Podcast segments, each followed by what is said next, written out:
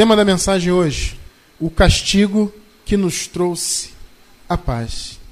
Nosso versículo inicial, abençoados, não poderia ser diferente. Está em Isaías 53, versículo 5. Mas ele foi ferido por causa das nossas transgressões e esmagado por causa das nossas iniquidades. O castigo que nos traz a paz estava sobre ele, e pelas suas pisaduras fomos sarados. Santíssima Igreja de Cristo, povo abençoado, mais do que vencedores, eleitos, amados de Deus, abençoados com toda sorte de bênçãos. Seria muito bom se o povo de Deus, ou as pessoas que se dizem povo de Deus aí no mundo, se elas entendessem a grande profundidade que há nesse versículo que nós acabamos de ler. Isaías 53, 5. Ó. Mas ele, ele quem, abençoados? Jesus. Aqui Isaías, né, não obstante está bem antes da, da, do advento, da manifestação física de Jesus no mundo, ele já havia profetizado sobre Jesus. Ele fala: Ele foi ferido por causa das nossas transgressões e esmagado por causa das nossas iniquidades. Quando a pessoa hoje em dia, um líder religioso qualquer que seja, aponta o dedo para uma ovelha de Deus e diz: oh, você está com iniquidade, você é pecador, você pode ir para o chamado inferno, entre aspas, né? Porque inventaram o inferno, né? não existe inferno espiritual. Tá? Esse é um outro assunto, obviamente. Mas o sistema, até para amedrontar o povo, inventou um tal de um inferno aí. E eles dizem: oh, você está aí, você pode ir para o inferno a qualquer momento, cuidado. Já houve até um pregador uma vez, é um pregador americano, que ele, não me recordo o nome dele, mas eu me lembro muito bem desse caso. Ele chegou e falou para a igreja, para a congregação lá que ele liderava em um culto, falou assim: Olha, gente, não vou mentir para vocês, não. 90% dos que estão aqui vão para o inferno. Você já pensou, abençoado? Você falar um negócio desse para sua congregação que está ali? 90% de você. Quer dizer, a pessoa que está ali vai se sentir como? Meu Deus, será que eu sou esses 10%? Que você salva? Por que, pessoal, que as pessoas fazem isso? Porque não tem entendimento da palavra nenhum. É só religião. E quando um, um, um pregador desse fala isso, diz que vai para o inferno, que vai perder a salvação, que vai acontecer isso e aquilo, que está em pecado, meu irmão, ele está negando o sacrifício de Cristo que, que a palavra está dizendo aqui? O que, que a profecia do, do, do, de Isaías está dizendo? Ele, Jesus, foi ferido por causa das nossas transgressões. Olha, se alguém diz então que o povo de Deus ainda está debaixo de transgressões, então Jesus morreu à toa. Ele foi ferido à toa, esmagado por causa das iniquidades. E Jesus de fato foi esmagado, abençoado. Foi um castigo terrível. E diz aqui, ó, o castigo que nos traz a paz já nos trouxe a paz. Por que eu posso falar agora no presente? Porque tudo já está consumado. Esse não é um dos princípios da graça? O que, que a graça ensina? Todas as coisas já estão consumadas. Então essa palavra profética de Isaías já está consumada. O Senhor morreu, foi ferido pelas transgressões, foi esmagado pelas nossas iniquidades, e o castigo que ele sofreu nos trouxe paz. E mais, não parou aí não, pelas suas pisaduras fomos sarados. Irmão, você é saradão. Que negócio de tomar whey, né? Dá um negócio de whey agora. É whey, frango e batata doce. Vai ficar sarado. Meu irmão, você já é sarado. Claro, do ponto de vista espiritual. O Senhor já nos, nos sarou plenamente. Sabe, as pessoas levam muito isso pro lado da cura, né? Mas na verdade esse, esse sarar aqui é espiritual mesmo. É claro, não estou dizendo que a cura não pode ocorrer pela confissão, pela fé. Claro que pode, porque tudo é possível ao que crê. Mas essa cura aqui está falando de cura espiritual. Então, espiritualmente, hoje nós estamos plenos. Plenos, completos, sarados, perfeitos. Não é o que Paulo diz, escrevendo aos Colossenses, no capítulo 2, versículo 10. O que o apóstolo Paulo diz? Nele estamos completos, sarados, plenos e esse, essa palavra completo lá no texto em grego assim, é nada, significa nada nos falta. Estamos completos até a borda. A palavra significa isso. Imagina um copo cheio de água até a borda. Quer dizer, não, tem mais espaço, está completo, está pleno. Então, metaforicamente, é o que nós somos espiritualmente, plenos e completos. Por quê? Porque ele foi ferido pelas nossas transgressões. Ele foi esmagado por causa das iniquidades. Ele já fez a obra para nos livrar disso. Aí o castigo que ele sofreu, que foi grandioso, nos trouxe paz. E pelas pisaduras dele nós fomos sarados. Meus de Deus se manifestou em carne, principalmente para que ele mesmo fosse o instrumento do seu próprio plano de redenção. O plano de redenção de Deus, o principal, é, entre aspas, né, a principal ferramenta desse plano, metaforicamente falando, era o próprio Deus. A principal peça, a base, por isso que Jesus é a base de tudo, né? O próprio Deus se manifestou em carne para que a sua redenção fosse uma realidade. Ele veio para morrer por nós, para que nós fôssemos redimidos. É uma pena que o sistema religioso não valoriza isso por causa da sua falta de entendimento. E aí faz o povo pagar o preço, faz o povo ralar, faz, ah, vai jejuar para ser santo, vai subir monte para buscar Deus, e passa óleo, e faz campanha, e luta, porque não entende a profundidade disso aqui, não entende o que Jesus fez de fato por nós. Ele já morreu, meu irmão, por nós, e já ressuscitou, o que é melhor ainda, né? Então a obra está completa, e ele se manifestou para isso. Amados, a morte de cruz era o cúmulo do castigo romano. É o pior castigo que havia na época. Todos que conspirassem naquela época contra o Império Romano, eles, eles recebiam esse, que era o principal, né, um dos principais, é o principal né, castigo que havia, o mais cruel que havia. A morte de cruz, gente, era algo tão detestável que um cidadão romano não poderia passar pela morte de cruz. Não era aceitável que um cidadão de Roma passasse por aquilo.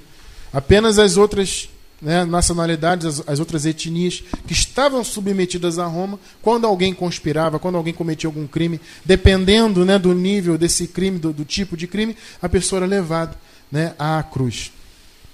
Então era algo muito detestável, era algo terrível. Por isso, e por que foi? Para que se cumprisse o que Isaías falou. Isaías disse: ele foi ferido pelas transgressões e esmagado pelas iniquidades. E foi mesmo. Alguns anos atrás houve um filme que retratou muito bem isso aí. Você se lembra do filme dirigido pelo Mel Gibson? Aquele filme foi espetacular do ponto de vista histórico, né? Porque sempre que via esses filmes mais católicos sobre Jesus, colocava Jesus na cruz, um camarada todo bonitinho, né? E tal, com alguns sanguinhos escorrendo aqui, uns três pinguinhos, né? Aqui, Ali o filme de, do Mel Gibson, é, é, assim, claro, pode ter havido um ou outro exagero, eu não sei, mas ele retratou muito bem o que Jesus sofreu. Porque o sofrimento era exatamente aquilo ali. É claro que ele, né, ele deu, deu toda uma dramaticidade.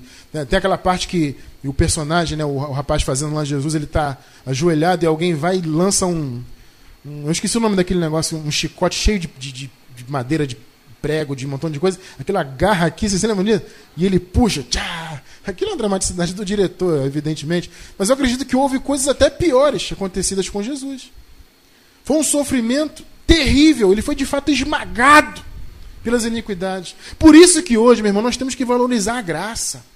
Porque a graça, meu irmão, é o que Jesus fez por nós. Então temos que valorizar esse esforço grandioso, esse castigo que ele sofreu por nós. Porque Jesus, abençoado, sendo hebreu, né, ele não, não era cidadão romano, mas os hebreus, Israel, estavam submetidos a Roma. E Jesus foi acusado de conspiração.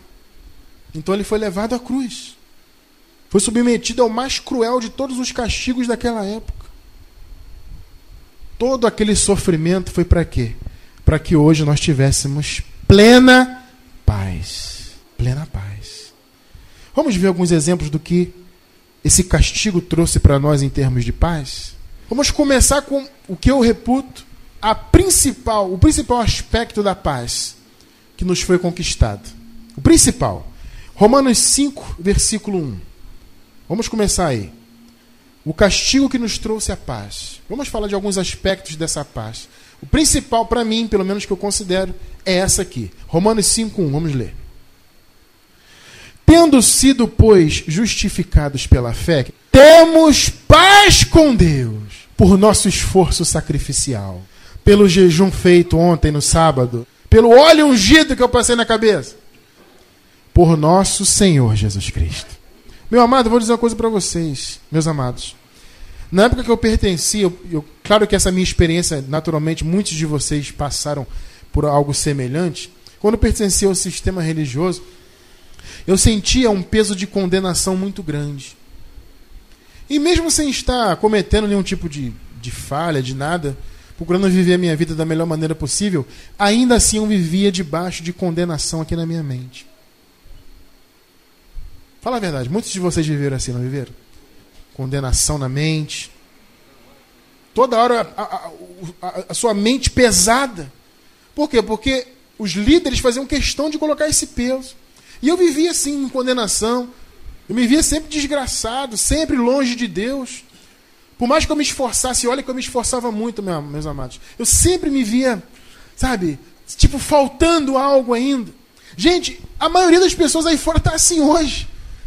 Elas estão congregando, estão cultuando, estão cantando, estão fazendo acontecendo nas congregações, mas no fundo o coração delas não tem certeza de nada.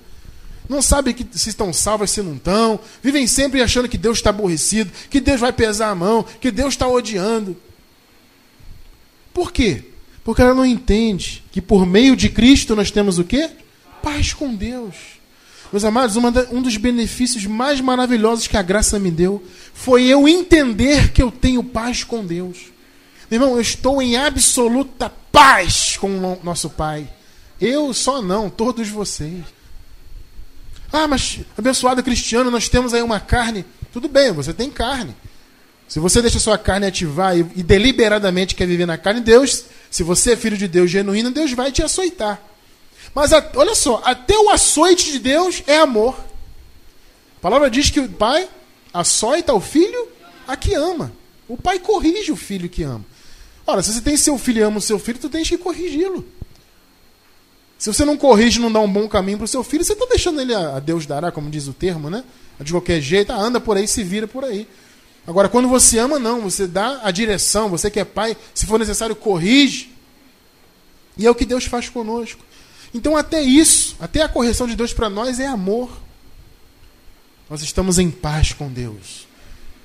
Eu, eu louvo muito a Deus por isso, porque o peso, repito, era enorme, meus irmãos. Eu tenho certeza que muitos de vocês estão se identificando com o que eu estou falando. O peso no meu ombro era muito grande em termos de condenação. Ah, estou em pecado. Oh, Deus está aborrecido. Será que Deus. E quando tinha no meio pentecostal, eu já fui pentecostal também, né? Vocês sabem, né? E aí, quando eu estava lá no meio pentecostal, quando Deus, entre aspas, se manifestava na boca de uma irmã qualquer, você lembra que tinha esse negócio? Eis que eu sou Deus! Gente, como é que pode, né, abençoar? É um negócio inacreditável, né? Você vê como uma doutrina tão maldita pode fazer uma pessoa acreditar que o próprio Deus falando na boca dela. Gente, não é que a pessoa é mau caráter, não. Fala assim, ah, mas quem falava então é mau caráter? Não, irmão, a pessoa era levada a crer. Ela sentia aquela emoção, começava a falar dela e dizia que era Deus. Eis que agora sou Deus que vos fala. Ah, meu irmão, eu ficava desesperado. E agora? Baixa a cabeça. A igreja, todo mundo baixava a cabeça. E agora eu estou aqui dizendo. Abençoado, quando esse, esse eh, suposto Deus falava na boca dessas pessoas lá, desses tais profetas, né? Ficava dando profetada, eu ficava desesperado. Mas por quê? Eu vivia com medo de Deus. Ora, raciocina comigo. Se eu tinha medo de Deus, né? Tinha medo de Deus me acusar de alguma coisa. Deus começava a falar na igreja, o que, que eu vou pensar? Opa, ele vai me apontar agora. Esse é, esse é o principal aspecto da paz que o Senhor conquistou por nós. Quando ele foi moído pelas nossas iniquidades, quando ele sofreu aquele castigo, ele nos trouxe em primeiro lugar paz com Deus. Hein, você que está na internet, não tema Deus. Não no sentido de ter medo dele, como se ele fosse te tirar a salvação, te matar, te destruir. Não, você está em paz com Deus. Vamos seguir nesse entendimento aí? Romanos 8, 35 a 39. Vamos continuar vendo. Vamos comprovar. O apóstolo Paulo falando profundamente aqui. Se estamos ou não em paz com Deus. Romanos 8, do 35 ao 39. Olha só. Quem nos separará do amor de Cristo? Como é que antigamente. Como é que pode, né, Benção? Você vê como é a cegueira espiritual é uma das piores, né? A gente às vezes até lia isso nas igrejas, mas nunca parou para pensar quanto isso é, o quão isso aqui é profundo. Mesmo tendo isso aqui escrito, eu ficava pensando: ah, mas Deus pode pesar a mão, Deus vai me tirar da salvação, Deus está aborrecido. E a palavra está dizendo o quê? Quem nos separará do amor de Cristo? A tribulação, hein? Você pode até estar passando por tribulação. Ninguém está livre de passar um ou outro momento por uma tribulação. Mas o amor de Cristo permanece em você. Angústia, você pode até passar por um momento de angústia. Todo mundo, infelizmente, pode passar em algum momento. Mas isso te separa do amor de Cristo? Não. A perseguição, quantas vezes eu fui perseguido e sou até hoje, e somos todos nós, né? Pela, por causa da graça. Isso tira o amor de Cristo de nós? Por que não? Porque estamos em paz com Deus. Nada tira o amor de Cristo porque estamos em paz com Deus. A fome, a nudez, o perigo, a espada? 36. Como está escrito: Por amor de ti somos entregues à morte todo dia. Fomos considerados como ovelhas para o matadouro. 37. Mas em todas estas coisas somos mais do que vencedores por aquele que nos amou. Não tem fome, não tem perigo, não tem espada, não tem tribulação, não tem nada disso. Somos mais que vencedores. Porque Deus te ama. Percebe? 38. Porque eu, é isso aqui que eu gosto, eu sempre friso isso aqui quando eu leio esse versículo. Porque estou. Quando que no sistema tem alguma certeza de alguma coisa? Na religião tem certeza de nada. Você está salvo hoje, está perdido amanhã. Ah, hoje eu passei um óleo na cabeça, estou tranquilo, estou salvo. Ou então tomei Santa Ceia, né? Ah, tomei Santa Ceia, a Santa Ceia me purificou. Aí amanhã carne ativa, pronto, perdi a salvação. Aí quarta-feira batiza, ah, tô salvo. Aí quinta-feira eh, a carne ativa, perdeu a salvação. Aí domingo passa na campanha, óleo na cabeça, rosa ungida de Israel, envelope do, do dá tudo e não sei o quê. Ah, agora tô por isso. É sempre assim. É uma vida desesperada. É uma vida desgraçada. É salvo hoje, perdido amanhã. Abençoado hoje, destruído amanhã. Feliz hoje, triste amanhã. Por quê? Porque é variável, né? Irmão, a fé não é variável, a fé é constante. Estou passando de circunstância? Estou, mas eu estou constante. Sou mais que vencedor. Ah, passei uma tribulação, uma angústia? Amém, mas eu sou mais que vencedor. Isso é quem tem fé ativada. Agora o sistema não. Tá com dinheirinho na mão? Oh, tô abençoada. Ah, maravilha. Dinheirinho acaba amanhã, pronto. Deus está pesando a mão, diabo, gafanhoto. Ah, vou virar as costas para Deus que Deus não me abençoa. Isso é o sistema.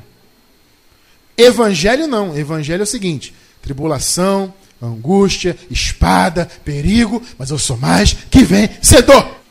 Isso é evangelho. Hã? Porque eu estou certo que nem a morte, nem a vida, nem anjos, nem principados, nem coisas presentes, nem futuras, nem potestades, nem altura, nem profundidade nem qualquer outra criatura nos poderá separar do amor de Deus. Está compreendendo? Isso se chama paz com Deus. Pode me apontar, ei, você gosta de apontar, tá na internet assistindo aí? É a minoria, mas deve ter um ou outro que gosta de apontar o nosso ministério, está assistindo de curiosidade, né? Você gosta de apontar para a gente? Gosta? Quer me acusar? Me acuse do que você quiser. Nada me separa do amor de Cristo eu estou, nós estamos em paz com Deus. Segundo o aspecto da paz que o Senhor conquistou por nós. O Senhor conquistou a, pa a paz entre os povos. Imagina, abençoado cristiano, está cheio de guerra aí. Eu não estou falando disso. Eu estou falando dos judeus e dos gentios. Você sabia que a obra de Cristo uniu o povo? Porque havia antes uma separação. Havia uma inimizade. Né? Os judeus sequer consideravam os gentios. Um judeu não podia andar, não podia comer com um gentil.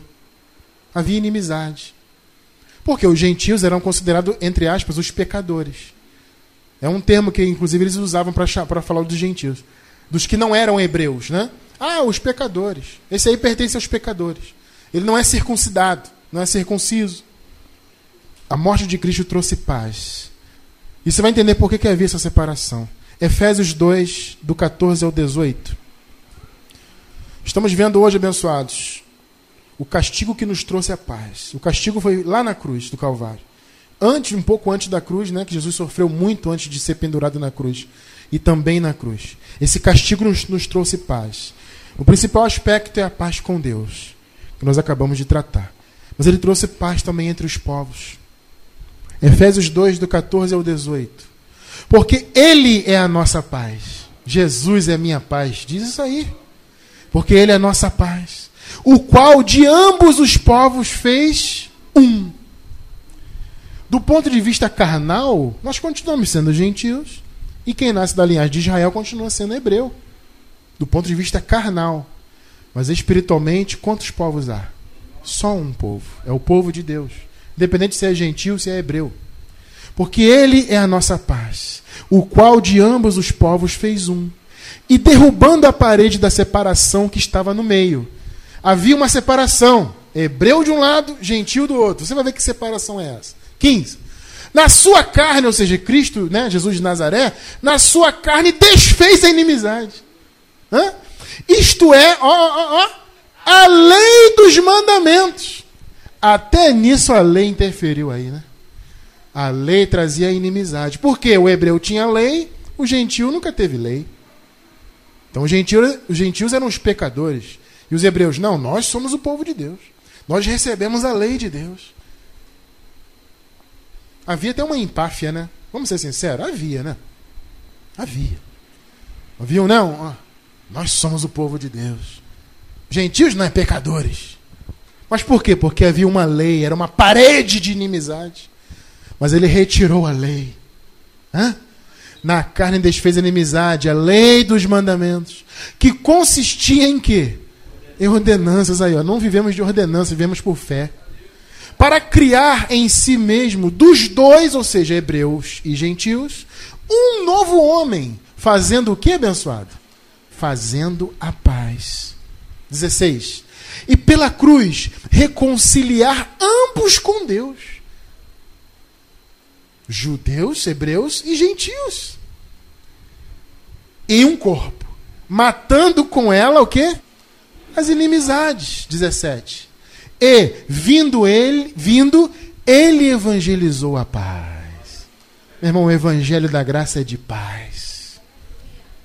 E vós, aqui Paulo está falando com os gentios, vós que estáveis longe, porque os gentios não tinham contato com Deus, não tinha lei, não tinha nada. Então vocês, gentios que estavam longe, e os que estavam perto também, ou seja, os hebreus, 18. Porque por ele, ambos, judeus e gentios, temos acesso ao Pai em um mesmo Espírito. Todos nós temos acesso ao Pai. Não importa se é judeu, se é, se é gentil, o que importa a sua nacionalidade, não importa o dialeto que você fala, não importa nada disso. Se é negro, se é branco, se é gordo, se é magro, se é mulher, se é homem, isso pouco importa. Porque a ninguém conhecemos segundo a carne. A separação que há judeu e gentil, hebreu e gentil, é carne. Mas para Deus só há um povo, o seu povo eleito. Jesus morreu e trouxe paz ele tirou a separação. A lei dos mandamentos. Como que alguém pode ainda viver na lei, meu irmão? Ei, como o nego pode me escrever e dizer que eu estou errado? Ah, você prega contra a lei, você está errado, cara. Jesus tirou a lei, meu irmão. Você quer o quê? Que eu viva na lei? Hein? Você quer que eu ressuscite o antigo pacto na minha vida? De... Para quê? Como a grande maioria da, da religião está vivendo debaixo da lei, você perguntar qualquer um aí do sistema, você está debaixo da graça? Tô, tô debaixo da graça sim. Mas o jejumzinho está em dia lá, né? Hã? Tá cheio aí, ó. Paz com Deus. Paz entre os povos. Agora é um povo só, a igreja. O Senhor também nos trouxe paz, terceiro aspecto, em meio às circunstâncias. Amados, é possível sim você passar por circunstâncias e mesmo assim viver em paz no seu coração, sabendo que há uma direção de Deus, que o poder de Deus está a teu favor. João 14, 27. O castigo que nos trouxe a paz estava sobre ele. Por isso hoje temos paz com Deus. Por isso hoje há paz entre os povos, há um só um povo. E por isso que em meio às circunstâncias também podemos ter paz. João 14, 27, vamos ler. Deixo-vos a paz. A minha paz vos dou. Eu não, não vou lá dou como o mundo a dá. Porque a paz do mundo é passageira. Agora veja o que ele diz aqui. Não se turbe o vosso coração, nem se atemorize. Às vezes o nosso coração se turba, né, por circunstâncias, momentos difíceis, ventos que batem aí na nossa vida. A carne às vezes sente. E vou dizer, é normal que sinta. Mas é importante você ter em mente isso aqui. Deixo-vos a minha paz, a minha paz vos dou. Meu irmão, você tem a paz de Deus na tua vida. Deixo-vos a paz, a minha paz vos dou. E não vou lá dou como um dá. Não se turbe o vosso coração, nem se atemorize. É por isso que você vê o apóstolo Paulo, por exemplo, que é a nossa referência, né, depois de Jesus, obviamente, mas como homem de Deus é a nossa referência, é o apóstolo que lançou o fundamento. Nós vemos o apóstolo falar algo interessante. Apesar de toda a luta que se você vê na história do apóstolo que ele passou por causa do evangelho, você vê ele falar algo tremendo. 2 Coríntios 4:17. Porque a nossa o quê? Leve e momentânea tribulação. Você pensa, como é que pode o apóstolo falar um negócio desse? Tudo que ele passou na vida, por causa do evangelho, ele vem e diz a nossa leve e momentânea tribulação. Mas por quê? O que, que, que isso aqui se chama? Paz. O que, que Jesus falou? Eu dou a minha paz. Eu vos deixo a minha paz. Não se turbe o vosso coração, nem se atemorize. Paulo estava vivendo exatamente isso. Porque apesar de tudo, ele disse: a nossa leve e momentânea tribulação produz para nós cada vez mais abundantemente um eterno peso de glória. Por isso que a nossa confissão é essa.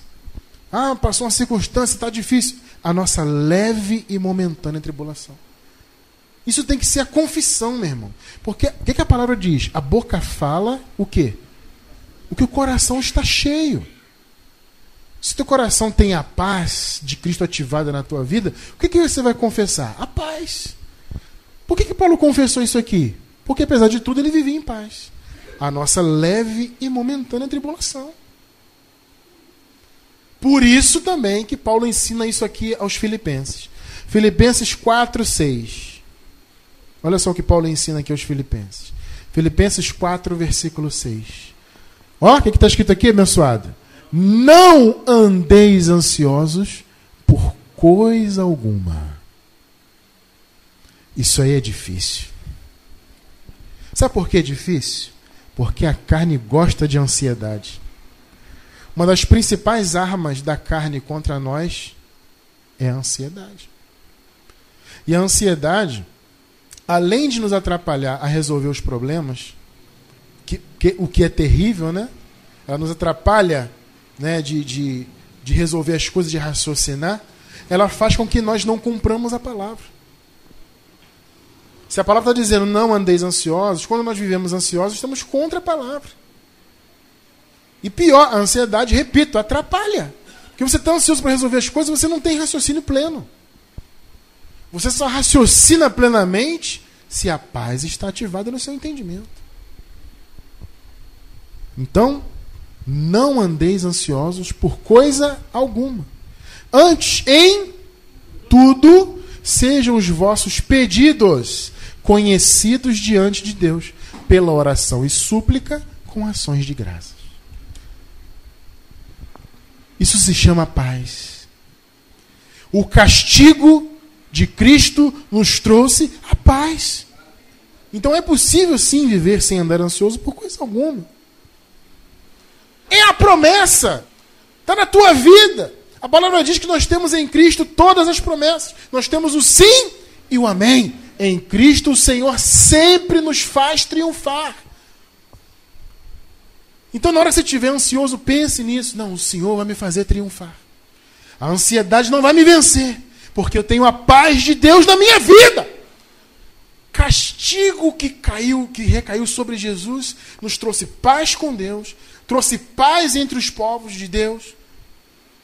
trouxe paz para nós em meio às circunstâncias. Viva isso aí, meu irmão. Hein? Você que está na internet, viva isso. Está vivendo aí uma circunstância? Diga, não vou viver ansioso por coisa alguma. O Senhor Jesus me deu a sua paz. Quarto aspecto da paz, que tem a ver com o terceiro, está interligado, é a paz interior. Meu amado, entenda, a paz interior é uma riqueza sem preço e que só o Evangelho ativado na tua vida pode trazer. Saiba de uma coisa: você que está no Evangelho, você pode e deve viver com paz interior, porque essa paz já foi conquistada para nós. João 7,38. Quem crê em mim, como diz a Escritura, ó, do seu interior fluirão rios de água viva. O que, que vai fluir do seu interior? Desespero? O que, que vai fluir do seu interior? Medo, pânico, medo do diabo, medo de Deus, medo de perder a salvação? É isso que flui do seu interior? Não, do meu interior flui rios de água viva. Do meu interior flui a palavra da graça de Deus. Está entendendo isso? Paz interior já nos foi conquistada. Do nosso interior tem que correr rios de água viva.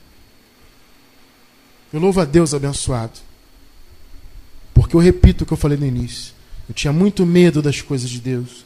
Medo de Deus, medo da volta de Jesus, medo do fim do mundo, entre aspas. Era só medo. Mas o Senhor me livrou do medo. Eu não tenho mais medo do ponto de vista espiritual. Não tenho mais medo do império das trevas, porque eu já fui liberto dele. Não tenho medo de Deus, porque eu estou paz, em paz com Deus. Hebreus 2,15. E livrasse todos os que, com medo da morte, estavam por toda a vida sujeitos à servidão. O medo é uma escravidão. Eu fui escravo do medo por 20 anos. Eu cresci e passei a receber aquelas informações do sistema. Medo de Deus, medo do diabo, medo do inferno, medo de perder a salvação, medo, medo, medo, medo. Era uma escravidão. É acordar com medo, é dormir com medo. Vai para a igreja com medo, faz as coisas para Deus com medo. Irmão, como é bom fazer as coisas para Deus por amor. Como é bom! Eu acordar, por exemplo, domingo de manhã, me arrumar, preparar, dar uma repassada no texto, ligar as coisas, preparar a transmissão, fazer tudo por amor. Não tem medo no meu coração. Sabe? Ah, estou fazendo aqui porque senão. Tá... Não! É amor às coisas de Deus. Por quê? Porque eu fui livre, meu irmão, do medo da morte. Eu fui livre dessa servidão terrível aqui. Você também foi livre. Livre! Porque nós temos paz, plena paz. O castigo que nos trouxe a paz estava sobre ele, e pelas pisaduras dele nós fomos sarados.